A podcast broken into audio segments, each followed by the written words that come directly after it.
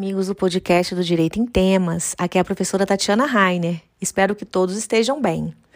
Nesse podcast, vamos conversar sobre o tema do patrimônio histórico. Escolhemos esse assunto porque nesta semana, no dia 17 de agosto, celebramos o Dia Nacional do Patrimônio Histórico. Então, pensamos em tratar das noções e importância do patrimônio histórico brasileiro, a previsão na própria Constituição Federal, os principais instrumentos que são o tombamento e registro, a responsabilidade criminal pelo dano qualificado, a responsabilidade do proprietário de um imóvel tombado, o papel do cidadão na preservação do patrimônio histórico e ainda o papel do Ministério Público nesse mesmo sentido.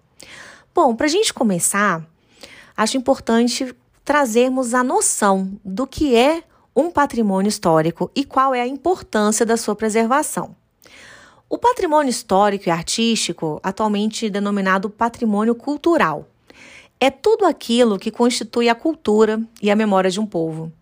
Então, o patrimônio cultural brasileiro corresponde ao conjunto de bens de caráter material e imaterial, que, em razão da sua relevância histórica ou cultural, estão sujeitos à proteção do poder público. Esses bens podem se referir à identidade, à ação ou à memória dos diferentes grupos formadores da sociedade brasileira, com destaque para os indígenas, portugueses e os africanos. No patrimônio cultural se incluem formas de expressão, como folclore, os modos de criar, fazer e viver, como as aldeias indígenas, e também criações científicas, artísticas e tecnológicas, obras, objetos, documentos, edificações e outros espaços destinados às manifestações artístico-culturais. Também os conjuntos urbanos e locais de valor histórico, paisagístico, artístico, arqueológico, paleontológico, ecológico e científico, como os museus, praças, parques, grutas, cavernas. É, a gente pode citar um exemplo interessante do Pelourinho. Pelourinho, em Salvador, onde o tombamento foi realizado lá em 1938 até 1945, foram protegidas não só as fachadas dos imóveis, mas também os traçados de suas ruas, as ladeiras e becos que formam um dos mais ricos conjuntos urbanos de origem portuguesa. Sabe um outro exemplo importante? É o conjunto urbanístico arquitetônico de Brasília, construído a partir do plano piloto e é um projeto de Lúcio Costa. Ele foi inscrito no livro do tombo histórico pelo IFAM em 1990. Inclusive, foi o primeiro conjunto urbano do século XX a ser reconhecido pela Unesco como patrimônio mundial, em razão das suas escalas monumental, residencial, bucólica e gregária, e em função da sua arquitetura inovadora. E isso foi até antes né, da inserção da, da de Brasília no livro do tombo histórico. Essa, esse reconhecimento pela Unesco aconteceu em 1987. Perceba então que a importância do patrimônio histórico é justamente preservar todas essas formas de manifestação cultural que integram a memória de um povo, no nosso caso, do povo brasileiro. Bom, e quais seriam as legislações ou quais seriam as proteções legais de um patrimônio histórico? Primeiro, a gente precisa saber que o patrimônio histórico brasileiro é protegido pela própria Constituição Federal, lá no artigo 216, onde se estabelece que o poder público, com a colaboração da comunidade, promoverá e protegerá o patrimônio cultural brasileiro. Sabia que os principais instrumentos de proteção do patrimônio cultural são o tombamento e o registro? O tombamento tem a previsão expressa no Decreto-Lei 25 de 1937. O tombamento é um ato administrativo que visa a proteção de bens pertencentes ao patrimônio cultural de natureza material ou ambiental, que seja de interesse para a preservação da memória coletiva. Pode incluir edificações, fotografias, livros, mobiliário, utensílios, obras de arte. E, por meio do tombamento, incluem-se limitações ao exercício do direito de propriedade, em benefício do interesse coletivo. E qual que é o objetivo? O objetivo é impedir a destruição ou a descaracterização desses bens. Uma observação para você. É, o tombamento ele é realizado pelo poder público conforme a localização do bem, nos três níveis: federal, estadual ou municipal. Quando federal, fica a cargo do Instituto do Patrimônio Histórico e Artístico Nacional, que é o IFAM. Mas existe também a proteção do patrimônio material, que se dá por meio do registro e tem previsão expressa no decreto 3551 de 2000. Então você pode me perguntar: o que, que significa o registro de um patrimônio imaterial? Né? O registro ele corresponde à proteção de celebrações, lugares, formas de expressão e saberes que os grupos sociais reconhecem como parte integrante do seu patrimônio cultural. Nesse decreto 3551 de 2000, o processo de registro ele pode ser provocado pelo ministro do Estado da Cultura, por instituições vinculadas ao Ministério da Cultura, por secretarias de Estado, de município e do Distrito Federal, ou ainda por sociedades ou associações civis. Não sei se você sabia, mas as propostas para registro serão dirigidas ao presidente do Instituto do Patrimônio Histórico e Artístico Nacional, do IFAM, que a submeterá ao Conselho Consultivo do Patrimônio Cultural. Quer alguns exemplos de registros? Vamos lá.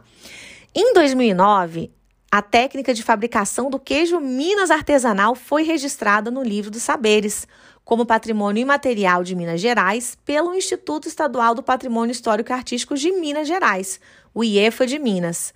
Outro exemplo é o Sírio de Nossa Senhora de Nazaré, no Pará.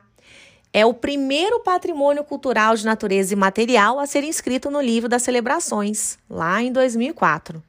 Temos também como exemplo formas de expressão. Termos, uh, por exemplo, o frevo, matrizes do samba, no Rio de Janeiro, a roda de capoeira e alguns lugares que podemos citar a Feira de Caruaru, no estado de Pernambuco, Tava, que é um lugar de referência para o povo guarani lá no Rio Grande do Sul. Bom, e aí você pode se perguntar: como que o cidadão pode preservar o patrimônio histórico brasileiro? Olha, qualquer cidadão brasileiro pode iniciar o processo de tombamento de um bem material que seja dotado de relevância histórico-cultural. Só chamar a sua atenção, nós acabamos de mencionar o registro, que só pode ser celebrado é, a nível popular, né, por sociedades ou associações civis. Mas o tombamento, ele pode ser realizado pela iniciativa de qualquer cidadão brasileiro. E o que, que a gente poderia fazer além né, de tomar essa iniciativa do tombamento? O que, que nós, enquanto cidadãos brasileiros, poderíamos fazer para preservar o nosso patrimônio cultural? Eu penso que essa é uma tarefa que nos cabe no dia a dia, né? É, é, com a utilização do patrimônio público com cuidado, com respeito, ou ainda denunciando práticas de usos indevidos ou depredações. Né? Acho que é uma postura que se espera que, que seja passada de geração em geração, por meio de exemplos dentro de casa, nas escolas, em outros locais de promoção de cultura cívica também. Você pode se perguntar se alguém que depredar um bem público, será que ele comete um crime? Né? E de que forma que ele poderia vir a responder por isso? Olha, uma pessoa que destrói, inutiliza ou deteriora um bem da União, de Estado ou municípios responde pelo crime chamado dano qualificado. Está lá previsto no Código Penal. Ele também é conhecido por vandalismo e a pena pode chegar a um ano de prisão ou multa. Agora, é importante ressaltar também a responsabilidade do proprietário do bem tombado, porque as coisas tombadas, em nenhum caso, poderão ser destruídas, demolidas ou mutiladas. E somente poderão ser restauradas diante de prévia autorização do IFAM, sob pena de multa de 50% do dano causado. O interessante, por outro lado, é que o proprietário da coisa tombada que não tiver condições, né, não tiver recursos para implementar as obras de conservação e reparação necessárias para a manutenção do bem tombado, ele deve levar isso ao conhecimento do IFAM, né, a necessidade de obras a serem realizadas. E se ele não fizer isso, ele ainda corre o risco de submeter ao pagamento de uma multa que corresponde ao dobro do valor que for avaliado do dano sofrido na coisa em razão né, dessa demora na, na restauração, nessa atividade restauradora.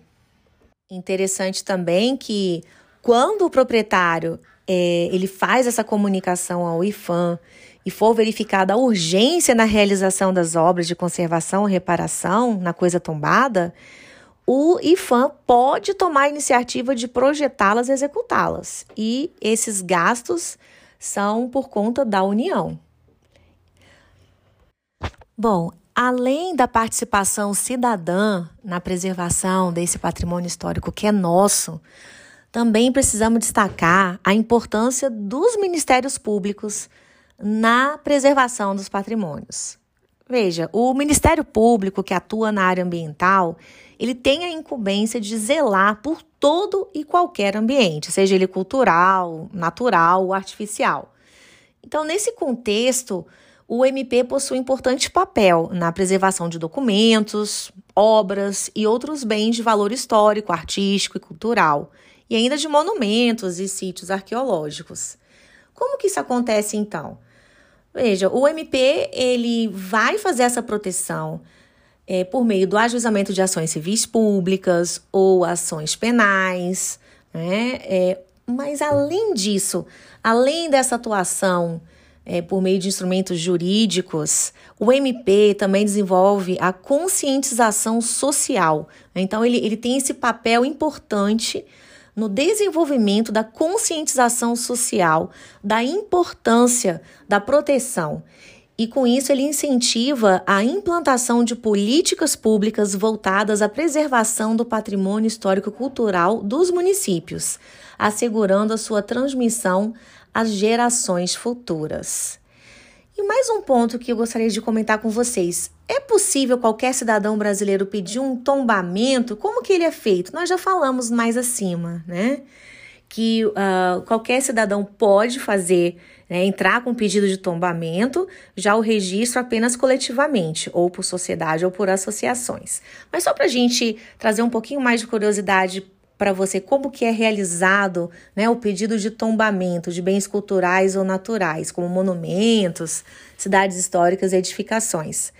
Veja, a proposta deve ser encaminhada ao órgão competente e, se o pedido recair sobre um bem federal, deverá ser dirigido à superintendência do IFAM, lá no estado onde o bem está localizado, ou ainda ao ministro da, da Cultura. Essa solicitação será apreciada por uma equipe técnica especializada que verificará se o bem possui relevância no cenário nacional que justifique o pedido de tombamento. E o processo encerra com a homologação do pedido pelo ministro da Cultura e a sua inscrição em um dos livros do tombo. Mas lembre-se que o tombamento também pode ser realizado pelo governo estadual ou pela prefeitura municipal. E lembre-se que uma das formas mais importantes de proteção do patrimônio histórico depende de cada um de nós, né, na conservação do patrimônio público, né, o tratamento com cuidado.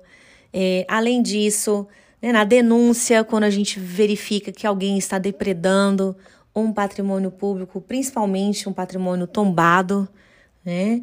Então, isso faz parte da nossa, deve fazer parte do nosso dia a dia, da nossa cultura. E para que o patrimônio histórico seja de fato preservado para as futuras gerações, vai depender do papel de cada um de nós, né? Do Ministério Público, da sociedade como um todo. Bom, com isso encerramos o podcast dessa semana. Espero que tenha sido produtivo para você. Cuide-se, fique bem e até uma próxima.